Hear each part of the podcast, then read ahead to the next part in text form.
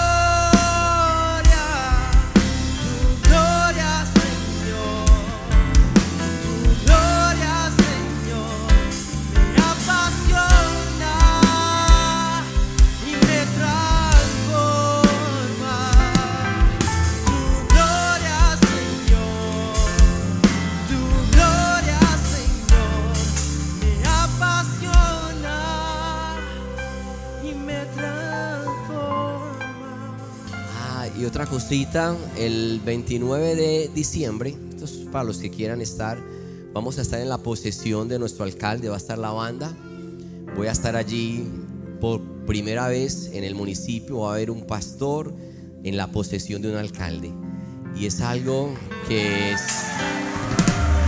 es, es muy significativo porque va a ser un momento histórico sobre el municipio de Sabaneta y va a ser un referente para los otros municipios del Valle de Aburrá. Y bueno, esto es algo bonito. Va a ser el 29 de diciembre, en la tarde pienso yo, va a confirmar la hora, pero va a estar la banda, porque el año, hace cuatro llevaron la filarmónica. Sí, fue, la filarmónica, pero yo le dije, no, usted va a ser una monoceja muy bonita, luce más en, la foto. Entonces me aceptaron. No, ellos la pidieron, perdón, ellos pidieron la banda. Que La banda esté muy chévere, va a ser muy bonito, muy bonito. Bueno, eh, dijo Modi, Modi fue un gran reformador, un ayudador impresionante. Él dijo esta frase: No he visto a un cristiano fructífero que no sea estudioso de la Biblia. Familia, no se puede dar fruto si no tomamos la Biblia como nuestro referente permanente. Y a modo de introducción, quiero decirte que cuando leemos la Biblia, no se lee como una revista, como el periódico, como algo así, o como un libro biográfico, o cualquier libro que alguien haya escrito. La Biblia hay que leerla con, esta, con estos consejos. Observación, interpretación, aplicación. Cuando yo leo la Biblia, observación, ¿qué me está diciendo Dios? Esto se llama doctrina, porque en la Biblia Dios nos habla acerca del hombre, del matrimonio, de la familia, de la juventud. Entonces la Biblia es la doctrina. Entonces cuando leo una parábola, una historia, un capítulo, ¿qué me está diciendo Dios? Eso se llama doctrina. Es lo que Dios estableció para el hombre y la mujer acá en la tierra. Entonces la leo, ¿qué me dice Dios? Cuando leo el versículo, luego voy a la segundo, interpretación. ¿Cómo estoy yo referente a esa doctrina?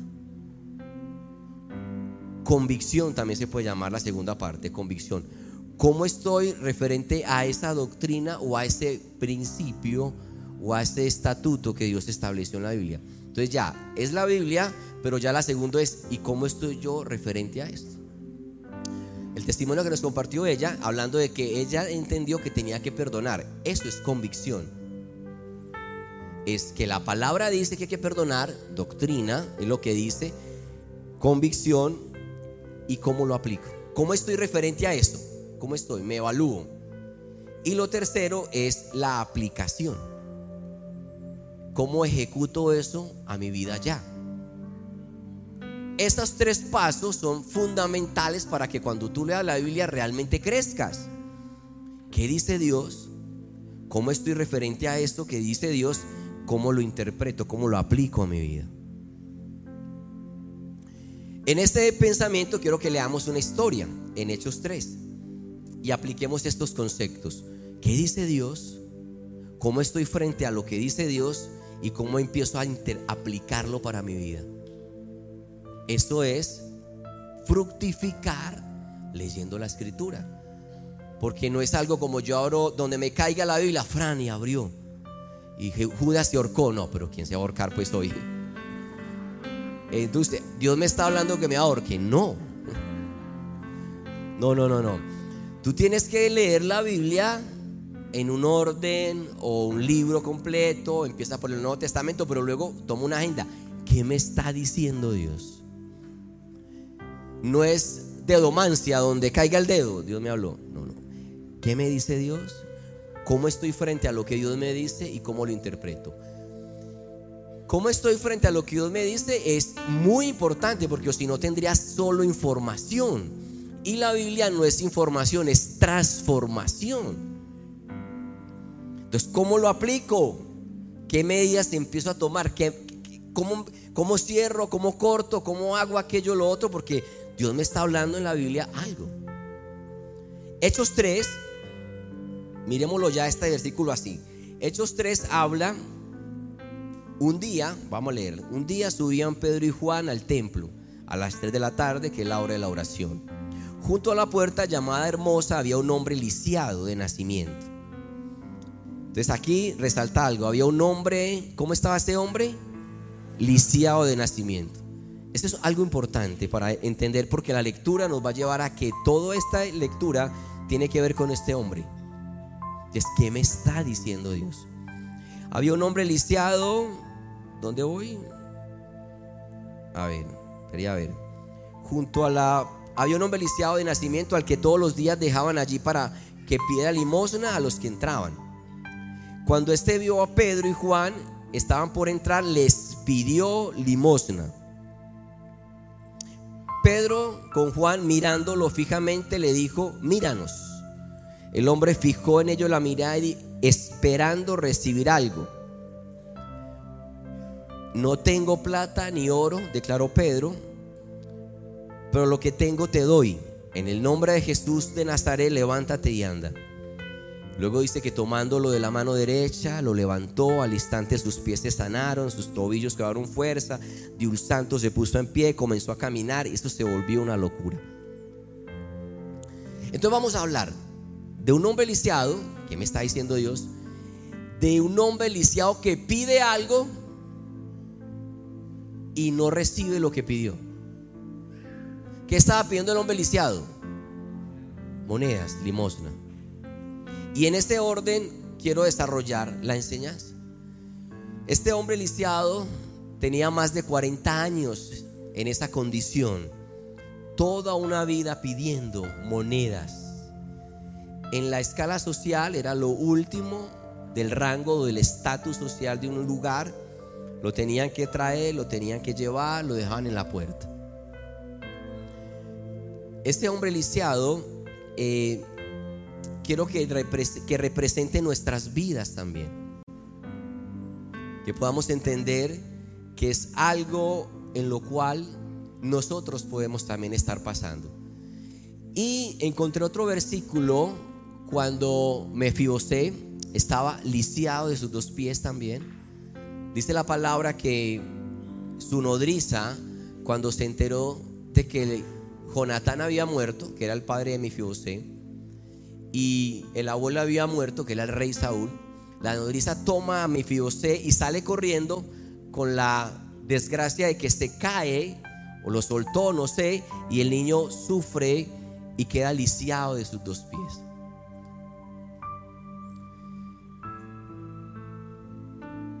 La pregunta es si a ti también te han dejado caer. Tal vez no físicamente, sino internamente. Porque podemos estar lisiados por dentro. Yo estaba lisiado en toda mi infancia, en mi juventud, porque mi papá, cuando se fue de casa, me dejó caer emocionalmente.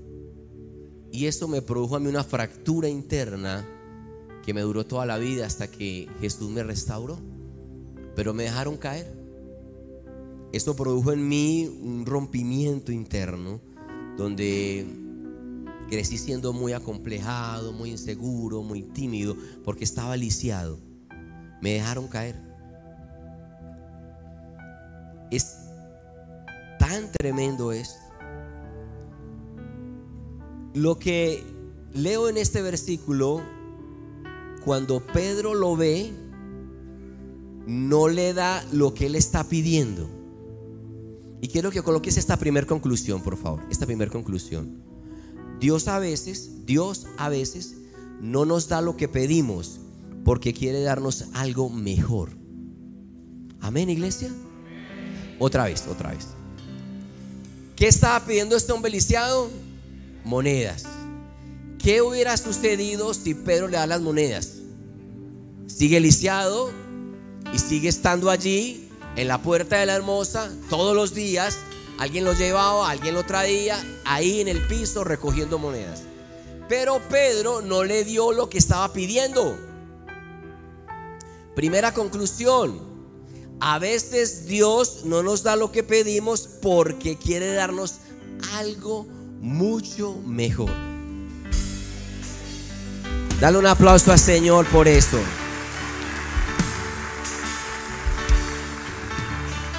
Acuérdate, doctrina. Entonces, doctrina. ¿Qué es doctrina? Algo que es el modo operandi de Dios. No todo lo que pidamos va a ser contestado. Porque si no es contestado, es porque Dios está pensando en darte algo mucho mejor de lo que estás pidiendo. Porque Él es un Dios bueno, iglesia. Cuando yo me presenté a la embajada hace muchos años, porque yo quería establecer mi vida, mi familia en otro país. Me presenté a la embajada a pedir la visa. Yo oré. Yo le pedí a Dios. Pero cuando llegué a la embajada, el cónsul como que no le habían informado que yo había orado. El cónsul estaba desactualizado. Y me dijo, no eres bien en inglés, no eres bienvenido. Familia, ese fue un no a mi oración. Pregunto, ¿qué hubiera pasado si esta puerta se abre en mi vida y salgo y me establezco en otro país, en otro, en otro país? ¿Sabes qué hubiera pasado? No estaría viviendo lo que estoy viviendo hoy. Ver este despertar espiritual en el Valle de Aburrá que está tocando las naciones. Entonces, cuando Dios dice no, es porque quiere darte algo mejor. Cuando yo me quería casar, conocí una chica cristiana, pero no la adecuada. Voy a lanzar algo aquí. Puede haber yugo desigual aún dentro de la fe. Ojo con eso. Eso hay que saberlo tomar. Y yo, como estaba tan solo y tan angustiado, estaba tan cansado de estar solo como un cactus, como un hongo, todo el tiempo solo. Yo me caso con esta. Era de la iglesia. Pero vino la hermana Magdalena y me exhortó fuerte. Me dijo, no es. Y tuve la sensibilidad de escucharla y terminar esa relación. ¿Qué tal si yo avanzo en esa relación? No estaría viviendo esto con toda seguridad. Cuando termino esa relación y espero que sea Dios, era porque Dios tenía alguien mucho mejor, alguien muy especial para mi vida, alguien que iba a ser mi ayuda idónea, alguien que Dios tenía preparado. Escúchame, cuando Dios te dice no, es porque está preparando algo mejor para tu vida. Eso es doctrina. Segundo paso, ¿cómo convicción? ¿Cómo, lo interpreto? ¿Cómo, ¿Cómo lo aplico? Cuando una puerta se cierra, no me amargo la vida. Cuando ese chico te dice no, Hablemos en enero otra vez, en diciembre no puedo. Usted dice, qué bendición, ¿de qué me estará guardando el Señor? Entonces, eso, esto está aplicado a mi vida. ¿Cómo lo interpreto? Cuando eso, a eso sucede, yo ya sé que Dios tiene algo mejor para mí. Entonces, aprende a dar gracias cuando las puertas se cierran. Dar gracias por los no de Dios. Porque los no de Dios es bendición de Dios. Cuando oramos, Dios está escuchando más de lo que pedimos y está contestando más de lo que estamos orando. Es doctrina. Dios, cuando dice no, es por el bien de nosotros. Vea lo que dice el versículo 6 de la misma historia. Estamos en la misma historia de Hechos 3. No tengo plata ni oro, declaró Pedro. Pero lo que tengo te doy. Un chiste, un chiste. Hagamos un paréntesis, hagamos un chiste. Estamos en diciembre. Estábamos jugando un partido de fútbol y estábamos recogiendo la plata para pagar la cancha. Y llegó alguien y me dijo, Pastor, no tengo plata ni oro. y no pago nada. Mal chiste, sigamos, sigamos. Sino que me acordé, para que no me la hagan más. No tengo plata ni oro, declaró Pedro, pero lo que tengo te doy. En el nombre de Jesús, levántate y anda. Qué tremendo el milagro de Dios allí. Y ese milagro trajo un despertar espiritual en todo el sector. Porque este hombre era reconocido por estar lisiado todos los días en la puerta de la, de la hermosa. Familia, las situaciones adversas que tú y yo vivimos son la manera como desarrollamos un crecimiento. Es como nuestra fe se fortalece, es como desarrollamos más paciencia en la vida. El no de Dios nos lleva a desarrollar paciencia. La puerta que se cierra nos lleva a desarrollar fe. El no de Dios nos lleva a crecer espiritualmente. ¿Qué tal que Dios contestará a todo sí lo que pedimos? Mi consejo es este, consejo, cambia el ángulo. Te lo aclaro, pero es así, cambia el ángulo. Estaba el hombre en su hacienda con sus pocos caballos y al amanecer se da cuenta que se le escaparon la mitad de sus caballos. Tenía seis y tres se le volaron, se le escaparon. Y llega un vecino y lo "Je, eh, usted sí es muy de malas. ¿Cómo se le van tres caballos y se le escapan? Y este hombre dice, pues, esperemos a ver qué trae el día de mañana. Cambie el ángulo. Al otro día, los caballos que se habían vuelto, se habían escapado, regresan con unos caballos salvajes que habían encontrado y regresan como con siete más. Entonces el, vecino dice, usted sí es muy de buenas. Dice, esperemos a ver qué trae el día de mañana. Al otro día, el hijo estaba tratando de domar un caballo y se cae del caballo y se quiebra la mano. Y el vecino dice, usted sí es muy de mala. Cambia el ángulo. Esperemos a ver qué trae el día de mañana. Al otro día, llega el ejército reclutando gente. El hijo de él está con la mano quebrada, el del otro está bien y se llama el otro. Dile al de al lado, cambia el ángulo. Dios está haciendo una obra grande. Da un aplauso al Señor, iglesia. Cambia el ángulo. Conocí a una mujer y vi su película. Se llama Bethany Hamilton. Esta jovencita a los 13 años fue mordida por un tiburón. Y el tiburón le arrancó su brazo. A los 13 años dudaba de que pudiera surfear de nuevo, porque ese era su, su deporte. Si me colocan las imágenes de apoyo, muchachos. Dudaba que pudiera casarse algún día, dudaba de que la iban a rechazar por, por tener un brazo así. Estaba lisiada físicamente, pero no estaba lisiada mentalmente. Esta mujer tomó la decisión, esta jovencita, la verdad, tomó la decisión de seguir adelante con su fe en Jesús. Y esta situación le cambió el ángulo. Realmente la pastora de ella Cuando tomé esta palabra, la pastora ella cuando ella en esa crisis mal porque pues no podía volver a surfear, porque qué iba a hacer de su vida, quién se iba a casar con ella, que no iba a lograr desarrollar sus sueños, la pastora le dijo, Bethany, cambia el ángulo. Esta mujer volvió a surfear, a entrenarse con una sola mano, la tabla era un poco más ancha y en fin logró.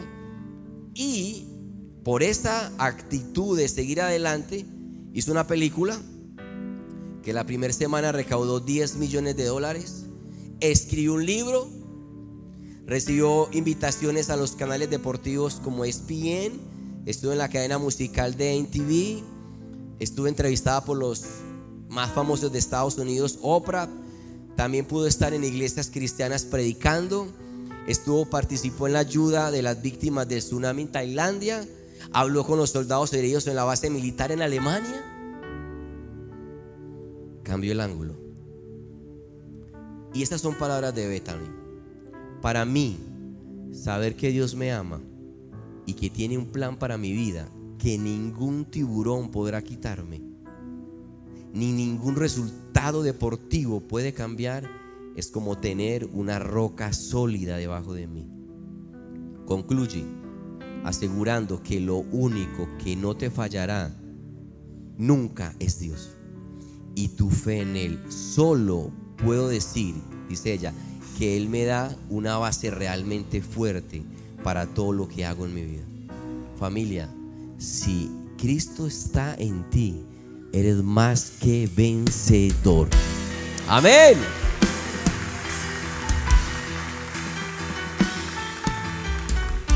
Segunda conclusión, los no de Dios son de bendición. Cambia el ángulo. Cambia el ángulo. Y lo tercero que quiero decir para, para terminar es que hay una modus operandi. Recuerda, doctrina, ¿qué dice la palabra? Dos, ¿cómo estoy yo frente a lo que Dios dice? Convicción. Tercero, ¿cómo aplico esto a mi vida? Cuando tú sabes que Dios es bueno, porque Betami decía, yo lo sé que Dios me ama y que ningún tiburón me podrá arrancar mis sueños, mi fe. Doctrina, Dios es bueno. Pero lo otro que quiero que sepas, y esto quiero que Dios me está como, como declarándomelo este último mes, es que Dios es un Dios que restaura. Es un Dios que restaura. Es como, como que forma parte de su esencia. A Dios le gusta restaurar. Mira lo que dice Mateo 19, 29. Y todo el que por mi causa haya dejado casas, hermanos, hermanos, padre, madre, hijos, o terrenos, el que haya dejado cualquier cosa por causa de mí, dice, recibirá cien veces más y heredará la vida eterna. Dios es un Dios que restaura. Familia, lo tercero que quiero que escribas en tu apuntes es que Dios restaura. Donde hayas perdido, escúchame, Dios restaura. En mi caso, fui lisiado emocionalmente. Me dejaron caer. Cuando apenas era un bebé hermoso, gordito, lindo, me dejaron caer.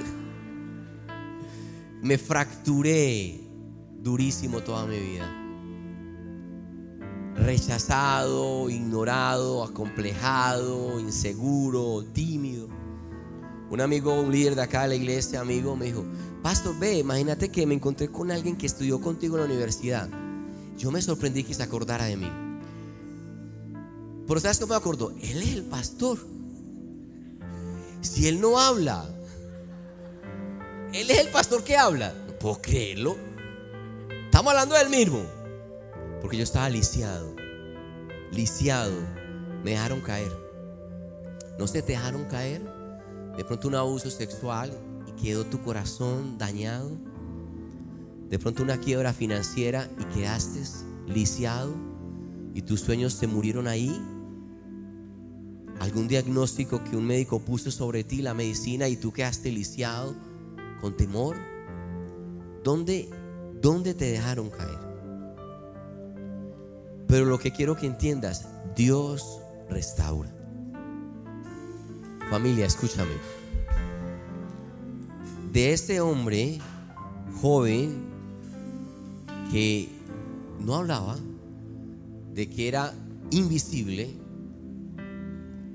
hoy el Señor quiere que mi voz se escuche. Fui restaurado. Voy a estar en la posesión del alcalde hablando, pero aparte de eso voy a estar al lado del alcalde para ser uno de sus asesores en estos cuatro años. Familia, mute, me decían mute. ¿Va a estar ahí? Dios restaura iglesia. Porque Dios restaura. ¿Por qué? Porque Dios restaura iglesia. ¿Dónde te dejaron caer? Prepárate porque en el área donde has perdido es el área donde Dios va a restaurar al doble. ¿Cuántos dicen amén a eso? Dios sabe hacerlo, iglesia. Mefibosé lo dejaron caer, su nodriza salió, quedó lisiado de sus piernas. Pero escúchame, escúchame en 2 Samuel 9:3. El rey David, que representa a Jesús, no queda nadie de la familia de Saúl a quien yo pueda beneficiar en el nombre de Dios. Ese es Jesús. Volvió a preguntarle al rey, el rey, si su majestad todavía le queda un, le queda a Jonatán un hijo que está tullido de ambos pies. Le respondió, Siba, Siba es el Espíritu Santo. ¿Y dónde está? En Lodebar. Lodebar es el lugar seco, estéril. Pero el rey lo manda a llamar de Lodebar. El rey es Jesús.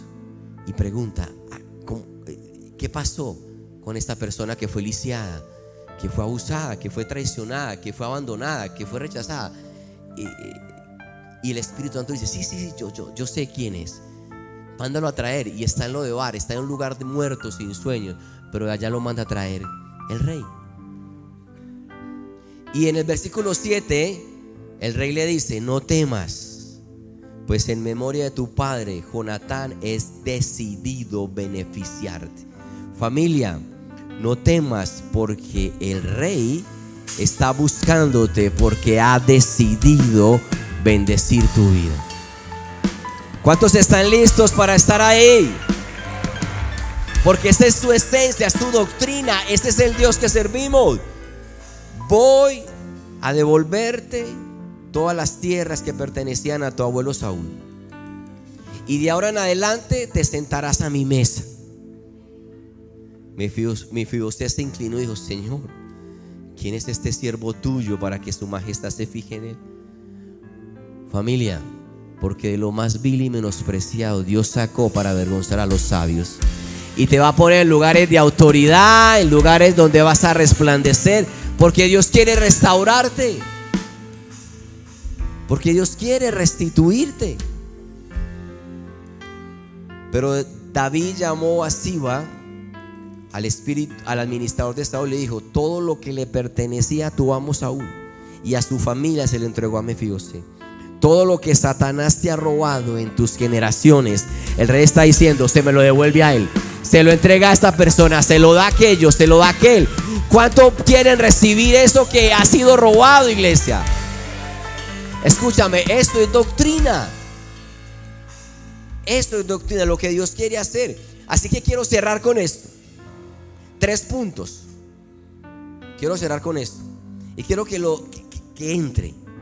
Que entre a tu corazón. Número uno, quiero que entiendas esto. Dios quiere quitar la vergüenza de tu juventud. Eso es, eso es lo que Él quiere hacer. Isaías 54, 4 dice, no temas, no serás avergonzado, no te turbes, porque no serás humillada, olvidarás la vergüenza de tu juventud. Yo te estoy profetizando que a causa de lo que viene del cielo, se te va a olvidar los años de vergüenza y humillación que viviste en el pasado. Porque Él va a quitar la vergüenza de tu juventud. Él va a quitar la vergüenza de tu juventud. Cuando yo estaba en el colegio, yo tenía dos blue jeans para el año. Pero el que más vergüenza me producía a mí era un blue jean que tenía un parche. Entonces cuando me colocaba el blue jean con el parche, ya se sabía que era el mismo blue jean con el parche. Familia, usted no sabe la vergüenza cuando yo me colocaba ese blue jean con el parche porque lo repetía y lo repetía y lo repetía. Es esa vergüenza de la, de, de la juventud. Y Dios me está diciendo, dile a mi iglesia que se van a olvidar de la vergüenza y la humillación del pasado. Dale un aplauso al Señor por esto, iglesia.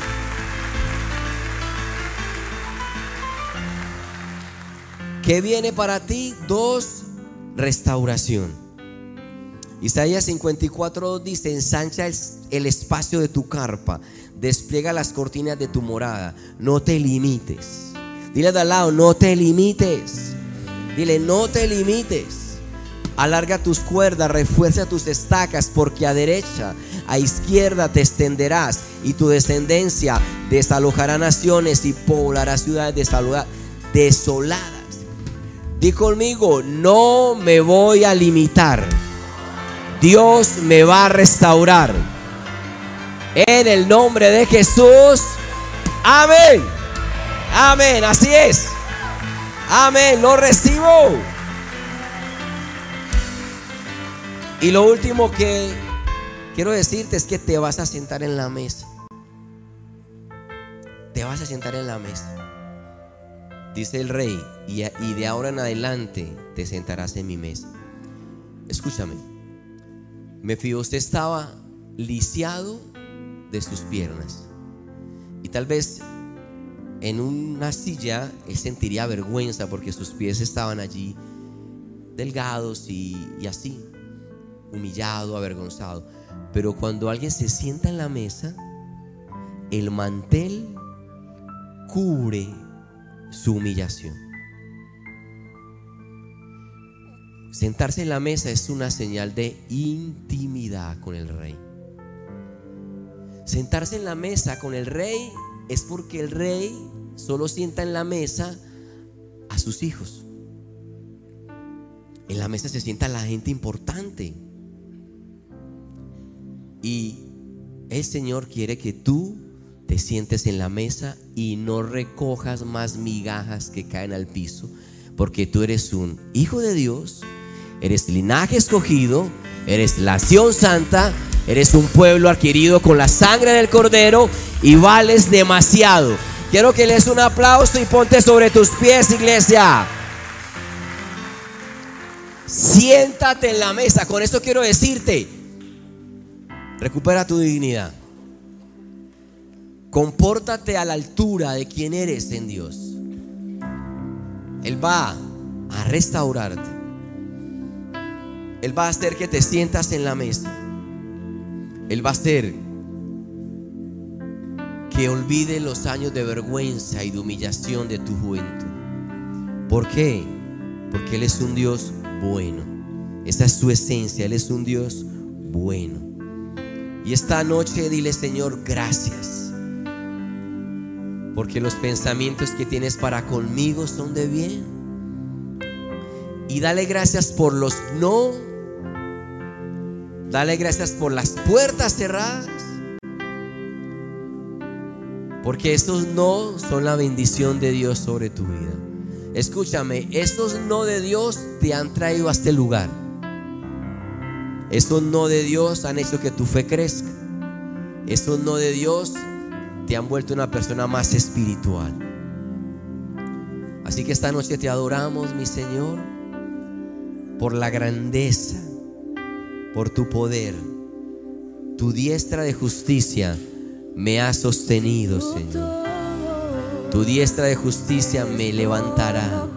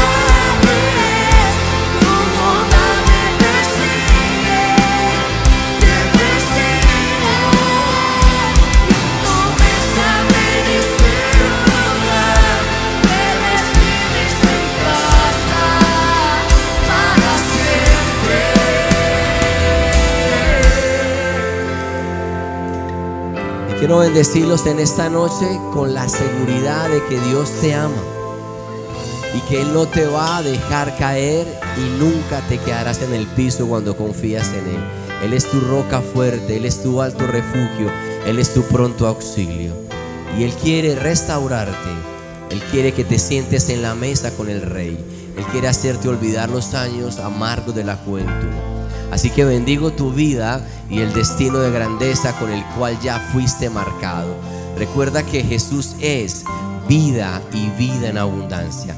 Bendiciones, buenas noches. Iglesia, Dios les bendiga. Muchas gracias. Bendiciones. Recuerda, sábado 5 de la tarde. Estamos acá en nuestra reunión. Bendiciones.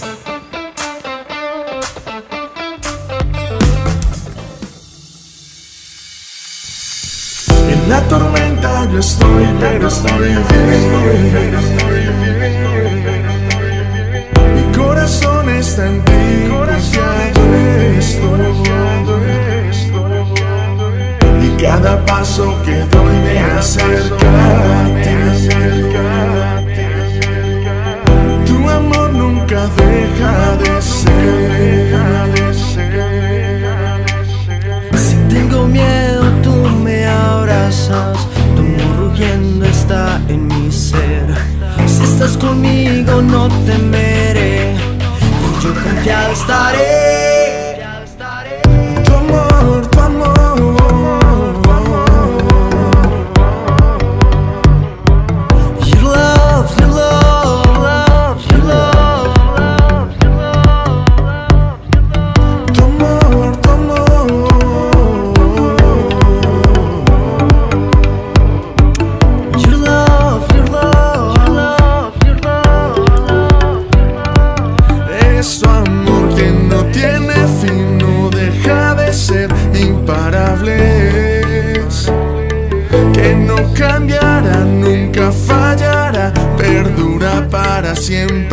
Es tu amor que no tiene fin, no deja de ser imparable.